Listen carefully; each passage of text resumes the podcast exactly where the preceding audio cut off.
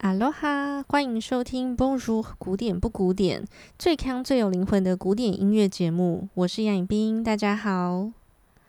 继上周呢，何老师和大家介绍了普塞尔的歌剧《Dido and Aeneas》，其中的一段宣叙调和咏叹调《Dido's Lament》。那我今天想要延续这个话题，来谈谈最伟大的编舞者 Pina Bausch。因为 Pina Bausch 在他的知名作品《Café Muller》穆勒咖啡馆之中，正式使用了这首普塞尔的歌剧《Dido and Aeneas》。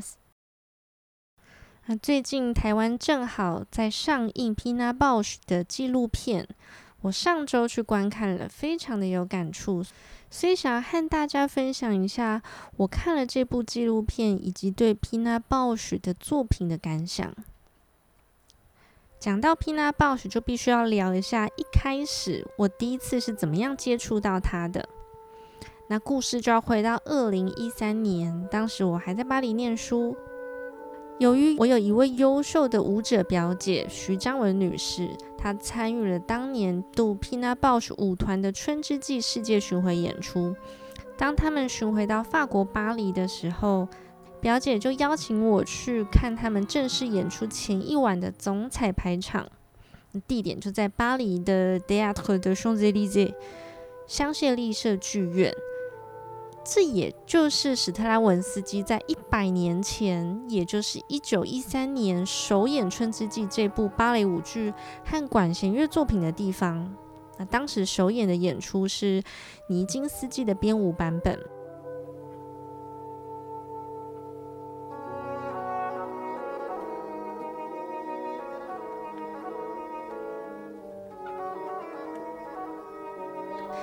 有关 Stravinsky 所写的《春之祭》（Sacre du Printemps） 这部作品呢，请大家一定要回去听本节目的第二十六集《原始撕裂与新生春之祭》，由何老师单飞讲解的非常精辟、偏僻入里的一集节目。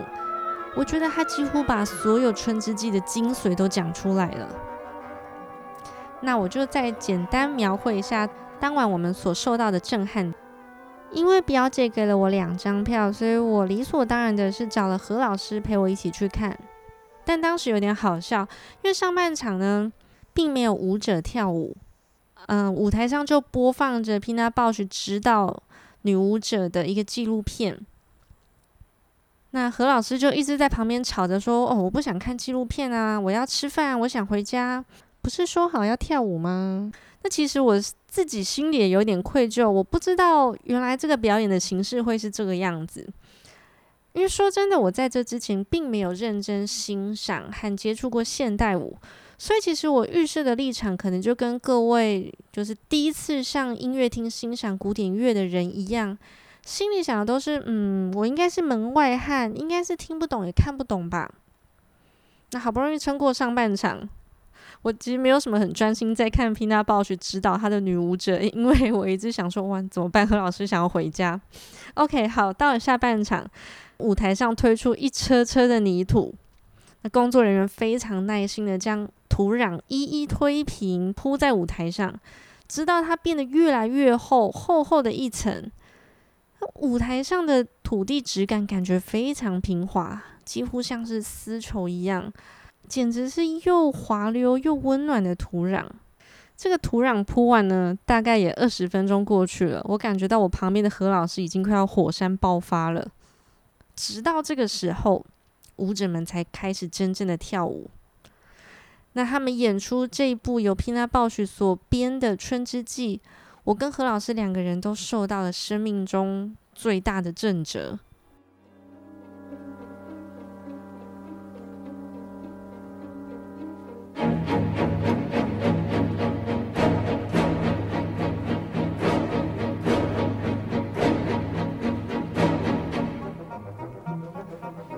我。当下觉得自己实在是太渺小了，太无知了。我不知道原来肢体也可以传达出这么多语言，它可以传达生命的脉动、冲突、紧绷，对土地和神祇的虔诚恐惧。以及一切源自生命最古老、野蛮而巨大的力量。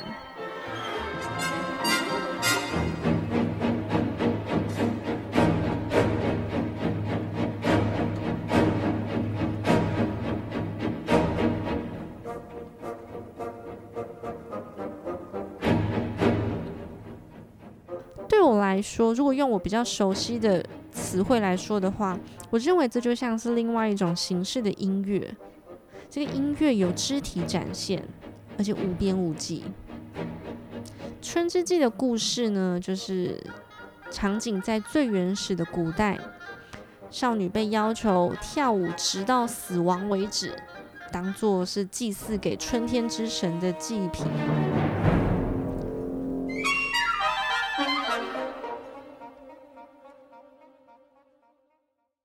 那我们看完演出，走出了剧院大厅，前一秒还在那个杂草丛生、相当蛮荒嗜血，甚至人神不分的古代祭礼现场，下一秒又回到了香榭丽舍大道，是全法国甚至全世界最富丽堂皇、最气派优雅的一个地方，一瞬间会让人家感觉到时空错乱。我在哪？我是谁？那当然，走出剧院大厅之后，何老师也慎重的跟我道歉，因为他实在太喜欢这部作品了。如果对 Stravinsky 的《春之祭》想要更进一步认识、了解的听众呢，不要犹豫，一定要回去听我们的第二十六集。那《Pina Bausch》这部电影呢？原本是导演 v e n d e r s 计划和 Pina Bush 一起合作拍摄的电影，没想到他们在谈妥之后，嗯、呃，Pina 就在二零零九年离世了，所以这部电影就变成了纪录片。那其中记载了 Pina Bush 四部知名的作品，嗯，分别是《春之祭》，还有《咖啡穆勒》穆勒咖啡馆、交际场和满月。那我今天想要特别介绍的是 Café Müller。Pina Bausch 的爸爸他是咖啡厅老板，所以其实 Pina 从小就在咖啡厅看着人来人往，看着各个故事的发生。所以这部舞蹈作品的场景呢，就是设在一座咖啡馆。咖啡馆像是小型的人际世界的缩影。见证各种爱恨情仇啊，人生百态。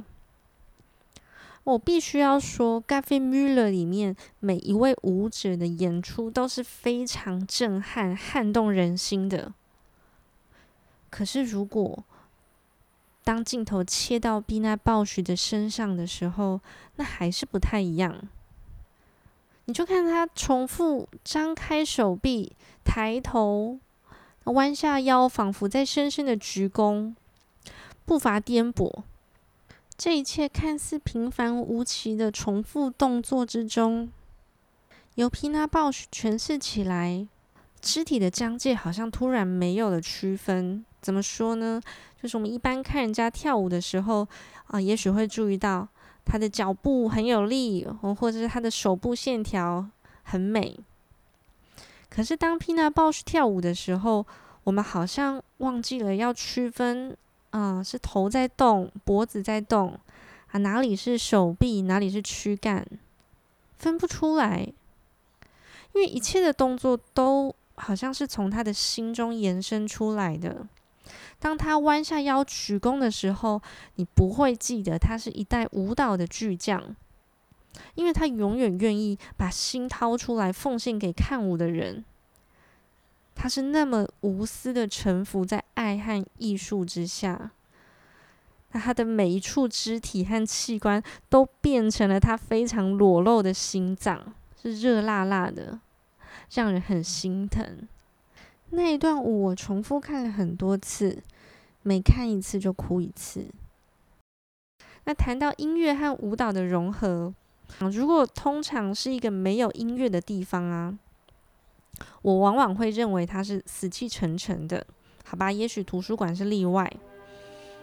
但是，一旦有了音乐呢，就足以让一个空间的气息是流动的，整个空间突然就活过来了。因为呢，音乐好像会软化空气，甚至使同一个音乐空间底下的人们呢，突然都对彼此有了一些难以言喻的亲密感。因为有了这段共通的旋律，而使人们有了某些交流。这个交流可以穿越空间和人际之间的局限。拥有自由，那就像是在《刺激一九九五》这部电影名作之中，主角偷偷溜进监狱的播音室，播放了莫扎特的《费加洛的婚礼》。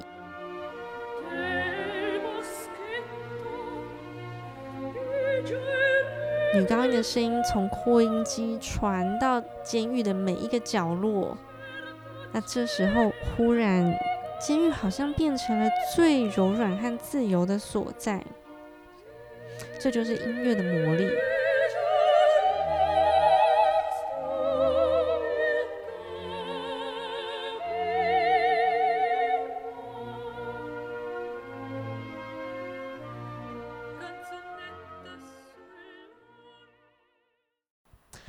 回到了在咖啡 Müller 舞剧的场景之中呢？这个咖啡店的色调是黑白的，凌乱的椅子散落一地。那有一幕场景没有配乐，全场你只会听见舞者的肉身的碰撞、喘息声，还有很惊慌挪动椅子的嘎嘎声，很尖锐的。那原本气氛已经是这么令人难以忍受的窒息了。这个时候，我们听见了普塞尔的音乐，也就是上一集何老师介绍的《Dido and Anas》。没想到加上音乐之后，场景更凝结了，甚至连呼吸都窒碍难行。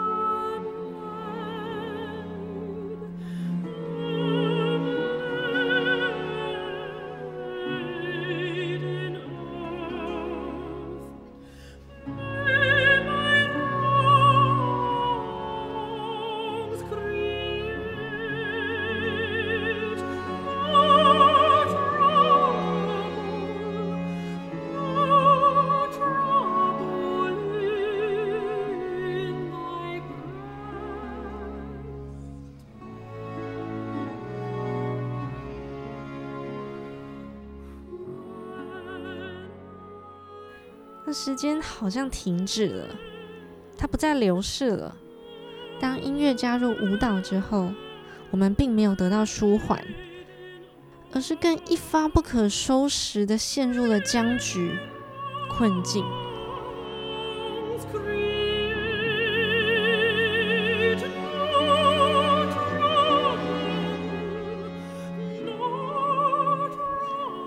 当女高音用喃喃自语的语气，她的音型没有任何起伏，留在同一个音，吟诵着 “Remember me”。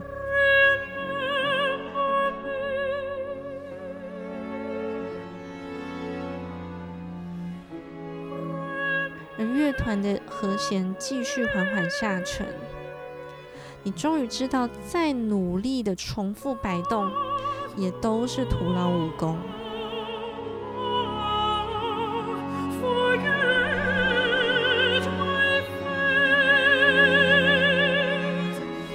是皮娜在这样的音乐之下，她看似顾影自怜的舞动，你其实是看不见她的自我的，好像这个舞蹈之中没有自我。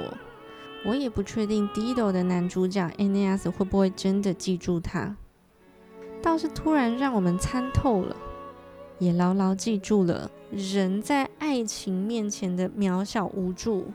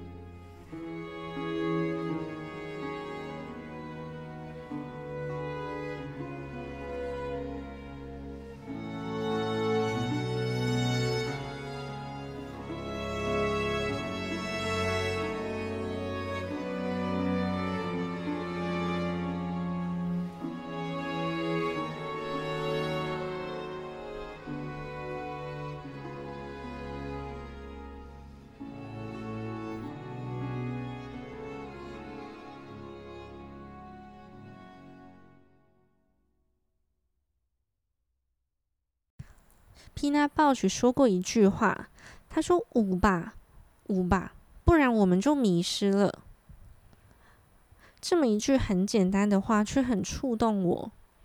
我自己有类似的感受，嗯，因为当我在准备一场音乐会的时候，我会很认真练习，日以继夜的反复弹奏一套曲目。我发现当下并不是我在塑造那些乐曲的形状，而是那些乐曲同时正在塑造我。透过乐曲，我好像更可以看见自己。这个自己可能是我不熟悉的，可能是之前被躲藏起来的自己，又或者是未知的、很陌生的自己。这个是很有趣、很奇妙的，但是又很踏实的体验。透过这样子，我更知道我活着。要是有一段时间太忙碌啊，没有办法弹琴，我反而有时候会忘记自己是谁。那 Pina Baus 所编排的舞蹈当中呢，很多舞者都是竭尽所能的用肉体不断的重复碰撞，那就像是古典音乐一样。古典音乐很喜欢用同一个乐句不断的重复。好像鬼打墙。那 Pina Bausch 的作品也非常喜欢重复同一个动作，甚至当时呃有评论家批评他的作品是重复冗长、身心灵的折磨。我认为欣赏 Pina Bausch 的作品，对某方面来说的确是一种折磨，因为他会逼迫你面对内心中最脆弱不堪的那一面。而且必须要强制剥开我们平常嗯试图要很精美包装的外表，我们要和真实的人性坦诚相见，所以我也没办法说这会是一个舒服的体验。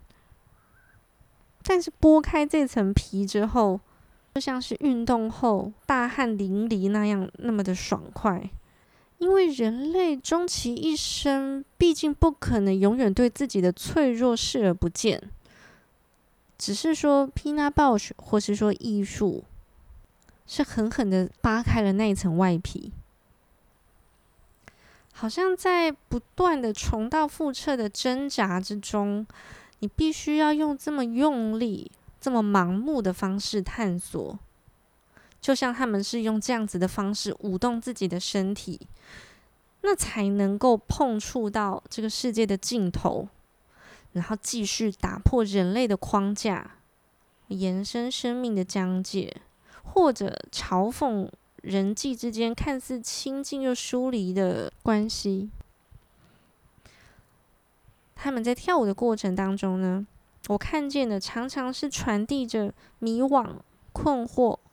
无助、无止境的渴望，他们好像都不知道方向在哪里，只能用舞蹈挣扎和求助。可是 Pina Bausch 却说，如果不这么舞，我们就会迷失了。为什么呢？因为舞蹈、音乐、艺术，它从来不给我们真正具体的答案。可是你知道，只有这样继续的舞着，穷极各种方式的探索着，对我来说，我才能确认自己还在真实的踏着步伐，真实的活着。那希望大家如果有空的话，可以走一趟电影院去看 Pina Bausch 这部纪录片，而且它如果票房不好的话，很快就会下档了。所以大家要珍惜时间。那喜欢我们的听众，除了按赞、追踪我们的风俗古典不古典 Facebook 粉丝专业，以及到 Apple Podcast 上面给我们五星留言，加入我们的脸书社团不古典俱乐部，还有追踪我们的 IG。做完了上述这些冗长的过程，如果你还觉得寂寞、空虚、觉得冷，还想要为我们多做一点事情的话，那不要犹豫，赶快抖内给我们。让我们的节目可以长长久久的经营下去。那感谢大家的收听，拜拜。